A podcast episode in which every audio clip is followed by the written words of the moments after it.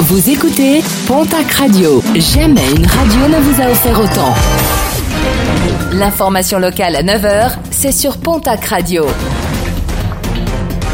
Bonjour Jean-Marc Courage Sénac. Et je vous souhaite une très belle journée. Une plainte déposée suite à la mort d'un chiot de 4 mois à Pinas dans les Hautes-Pyrénées, juste à côté de Lannemezan. Une histoire racontée par nos confrères de la Nouvelle République des Pyrénées ce jeudi. Un chiot écrasé par une voiture qui roulait au-dessus des 30 km heure maxi. L'automobiliste ne s'est pas arrêté et a poursuivi sa route. Un accident qui a provoqué l'hospitalisation temporaire d'une dame choquée par ce drame. Une victoire temporaire pour le bureau de poste de la Patte à Hoche, un bureau qui devait initialement fermer à la fin du mois, mais dont l'ouverture a été prolongée hier pour six mois supplémentaires, une période nécessaire à un délai de consultation des différentes parties. L'annonce de sa fermeture avait entraîné un mouvement de contestation des syndicats, des élus locaux ainsi que de la population.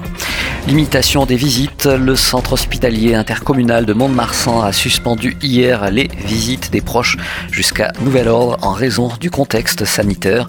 Des mesures préventives pour limiter les contaminations et surtout protéger les patients.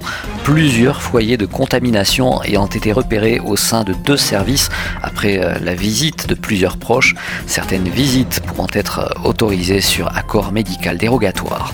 Afin de promouvoir le testage préventif et vous aider à passer les fêtes de fin d'année en famille en toute sérénité, la municipalité de Lourdes met à disposition de la population des autotests, des autotests disponibles ce jeudi ainsi que demain vendredi, mais également toute la semaine prochaine à l'accueil de la mairie de Lourdes. Une boîte par famille sera délivrée.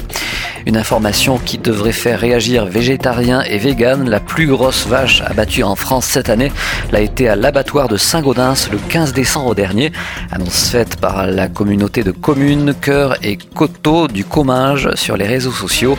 La bête pesait quelques 849,90 kg. Une blonde d'Aquitaine issue d'un élevage local à Perrette Saint-André dans les Hautes-Pyrénées.